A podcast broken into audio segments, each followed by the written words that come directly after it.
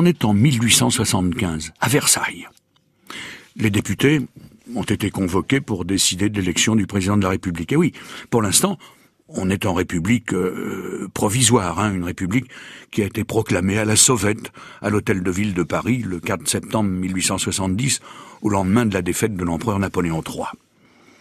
Et cette république-là est présidée par un royaliste, par le maréchal de MacMahon, un homme qui est soutenu par une chambre essentiellement favorable à un roi. Au vrai, c'est la belle pagaille au château avant que les débats ne commencent.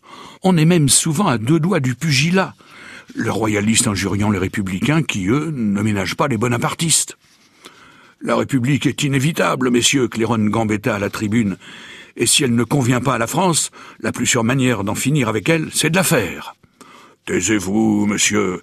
La France est le pays de la monarchie, Cléron de son côté.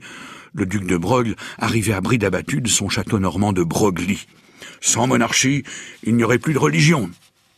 Et puis, en fin d'après-midi, on a presque pu entendre un ouf de soulagement général quand le président de séance annonce que l'heure du vote est venue. Un vote qui va durer trois heures.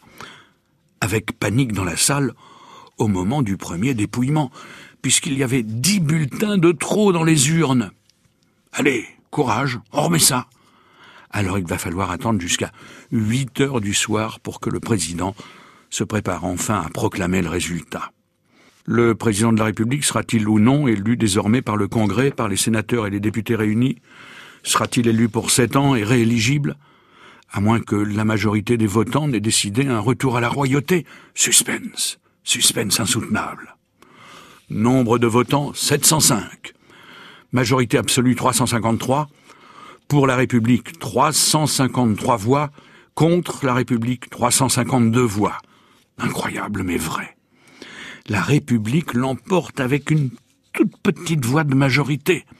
La République, la troisième, est officiellement fondée grâce à cette seule voix, une voix qui va faire vivre le septennat pendant 127 ans, c'est-à-dire jusqu'au référendum de l'an 2000.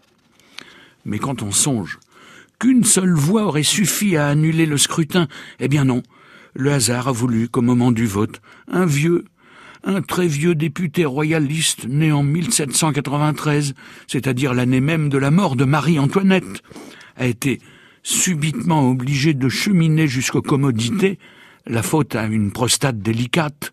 Ainsi donc, la voix qui était susceptible de sauver la monarchie a fini ce jour-là dans la cuvette des toilettes de Versailles.